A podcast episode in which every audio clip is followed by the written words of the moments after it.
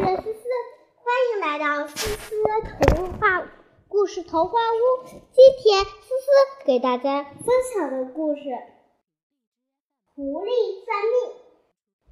我们来听听这个故事。森林里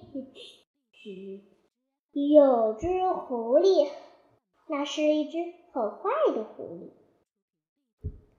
那是一只很坏很坏的狐狸。它长着两只尖尖的耳朵，常常偷听别人讲话。它长长着尖尖的嘴巴，嘴巴里还长着两排尖尖的牙齿，常常偷吃别人的东西。他干了许多坏事，简直不计其数。比如妈，比如说，把鸡妈妈，把鸡妈妈生下来的小鸡再偷来吃掉，把跟着兔妈妈出散步的小白兔抢来咬死啦！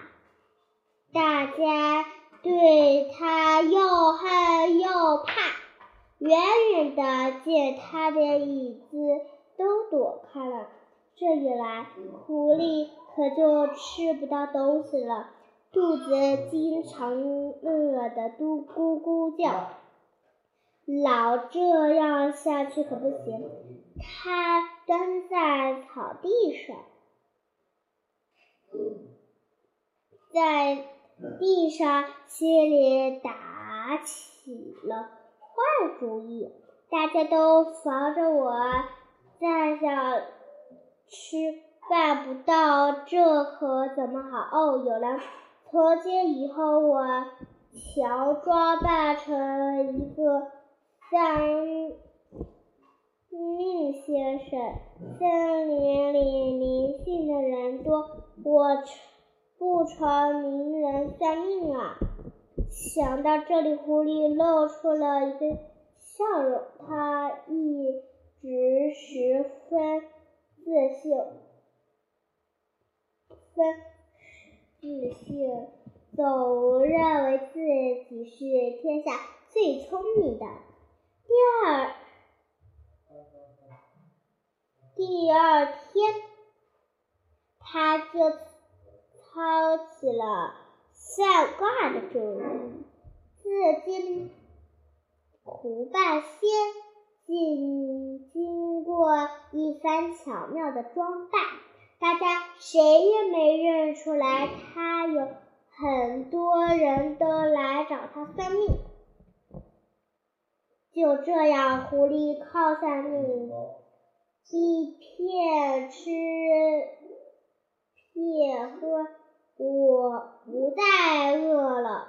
这天，兔子来求卦，请问胡半仙，我家的孩子相继死了三四个，请问是什么原因？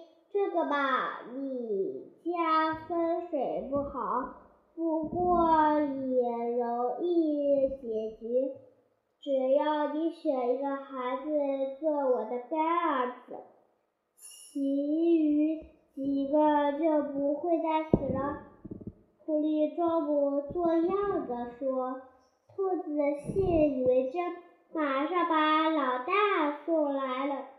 狡猾的狐狸忍住笑，走送走了兔子，转身一回家就把。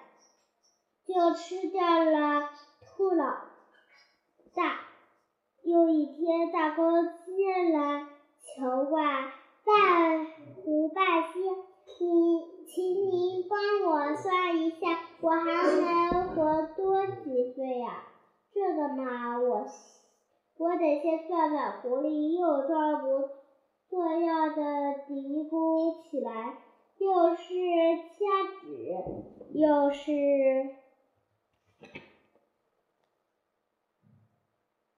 又是掐指，又是测字，捣鼓了好半天，才对大公鸡说：“你的寿命本来还有三年，可是因为即将即将发生的一场灾祸，你只能活三天了。”啊！公鸡吓得脸色煞白，忙问狐狸。胡半仙，这可怎么办呀？这个吧，狐狸眼珠咕溜溜一转，办法倒有一个，不过你得对神灵表示的诚意。这绝没对，没问题。大公鸡忙不别的说。只要能让我再活三年，表示诚意，有怕什么呢？那就好，那就好。狐狸掩饰住内心的喜悦，就故作神秘地说：“你把马上回家捉三只小鸡来献神神灵，现。”神灵就会给三年寿命，一定要快，否则就来不及了。好，好，好，我这就去办。大公鸡慌忙跑回家，把这件事告这件事儿对母鸡说了。母鸡听后想了想，这样吧，你去把半胡半仙起来。就说小鸡们都争着要把自己写神灵灵头都打破，还是请他自己来挑吧。大公鸡连忙跑去告诉了狐狸：“真的吗？”狐狸听说后高兴的血血血直血水直滴。跟着大公鸡就走，一进门，母鸡对狐狸说：“这位大仙，我家的小鸡都在后房锁着，你自己去看看，看上哪个就带走吧。”一，再走吧。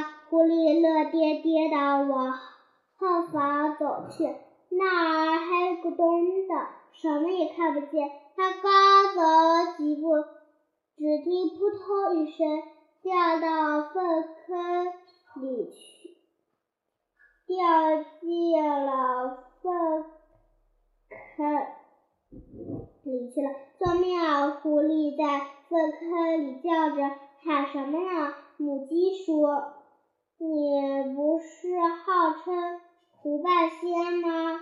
为什么？”没有算到，而有一个粪坑呢？你这只臭狐狸，吃了我的孩子，活该！兔子听见他们的对话，也跑过来狠狠地臭骂狐狸。这下大公鸡明白了，他找来。大哥把狐狸捞出来，送给了警察局。好啦，今天的故事到此结束，感谢大家的收听，下次再见，拜拜。